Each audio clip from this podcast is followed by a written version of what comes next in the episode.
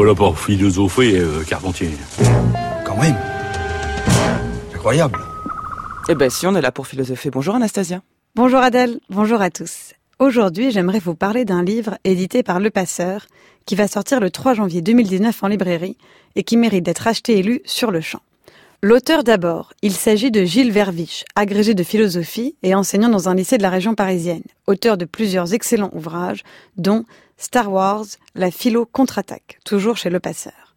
Le titre du nouveau livre ensuite, Peut-on réussir sans effort ni aucun talent? Les mirages du mérite. Je crois pouvoir dire, en mon nom, mais aussi au nom de pas mal de personnes dans ce monde, que les jours où on se dit qu'on n'a pas de talent, on se dit qu'on compensera par le travail, et que les jours où l'on ne travaille pas, on essaie de se rassurer en se disant qu'on serait sauvé si seulement on avait un peu de talent. Mais alors, réussir sans aucun talent et sans aucun effort, voilà qui paraît parfaitement impossible. D'ailleurs, en découvrant le titre de cet ouvrage, j'ai immédiatement pensé à cette scène du film Le Spunz de Marcel Pagnol, où Irénée Fabre, jouée par Fernandel, se prend un savon de la part de son oncle, joué par Fernand Charpin.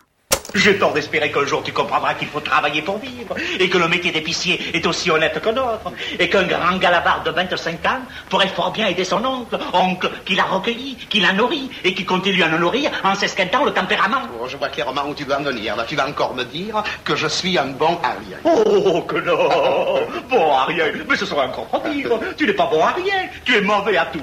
Je ne sais pas si tu me saisis, mais moi, je me comprends. Tu n'es pas bon à rien, tu es mauvais à tout. Eh bien, cher Irénée Fabre, il a fallu attendre un peu, mais Gilles Verviche a la solution. Ou plutôt la réflexion nécessaire qui permet de faire voler en éclats ce fameux mirage du mérite, cette idée à laquelle Verviche s'attaque dès son introduction. Si tu es pauvre, c'est de ta faute, c'est que tu ne t'es pas assez battu.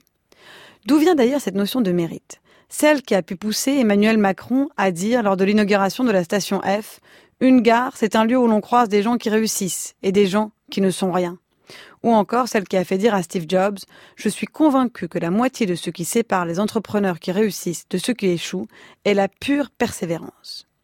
D'où vient cette idée que c'est la seule volonté, le seul effort qui permettent de réussir, étant entendu que ceux qui échouent ne se sont tout simplement pas donné tous les moyens pour réussir. Les exemples dans le panthéon des héros contemporains ne manquent pas. Ils s'appellent Ralph Lauren, Henry Ford, Walt Disney, J.K. Rowling ou encore Elon Musk et j'en passe. Ils sont partis de rien et ont connu une ascension fulgurante. Cette vision du monde correspond, pour Gilles Verviche, au triomphe de l'éthique du capitalisme, qui, à la manière d'une compétition sportive, discrimine la société entre les gagnants et les perdants, estimant que les uns et les autres méritent tout à fait leur place. Bien sûr, la croyance au mérite peut apparaître comme utile et juste, parce qu'elle donne aux individus l'espoir que tout est possible, et qu'elle leur permet d'agir en faisant abstraction de leurs origines sociales, ethniques et religieuses. Mais cette croyance ne peut faire fi de la réalité, qui est que tout le monde ne part pas avec les mêmes chances de réussite, loin de là. Et d'ailleurs, quelle est cette réussite dont tout le monde parle sans arrêt?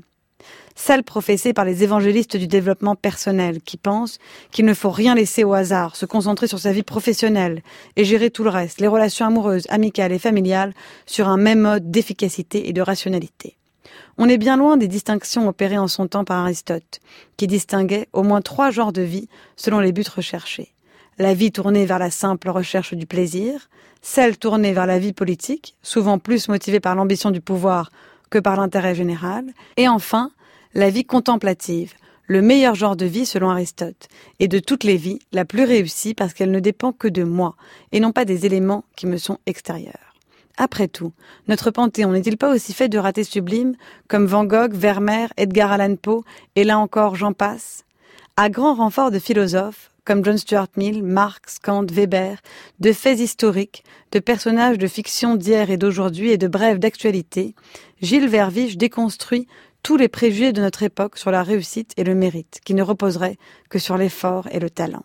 Il y a des choses qui dépendent de nous et des choses qui ne dépendent pas de nous triste image de l'humanité que celle qui glorifie ceux qui se félicitent de ne rien devoir à personne. Merci beaucoup Anastasia, votre chronique est à réécouter en ligne sur le site du journal de la philo.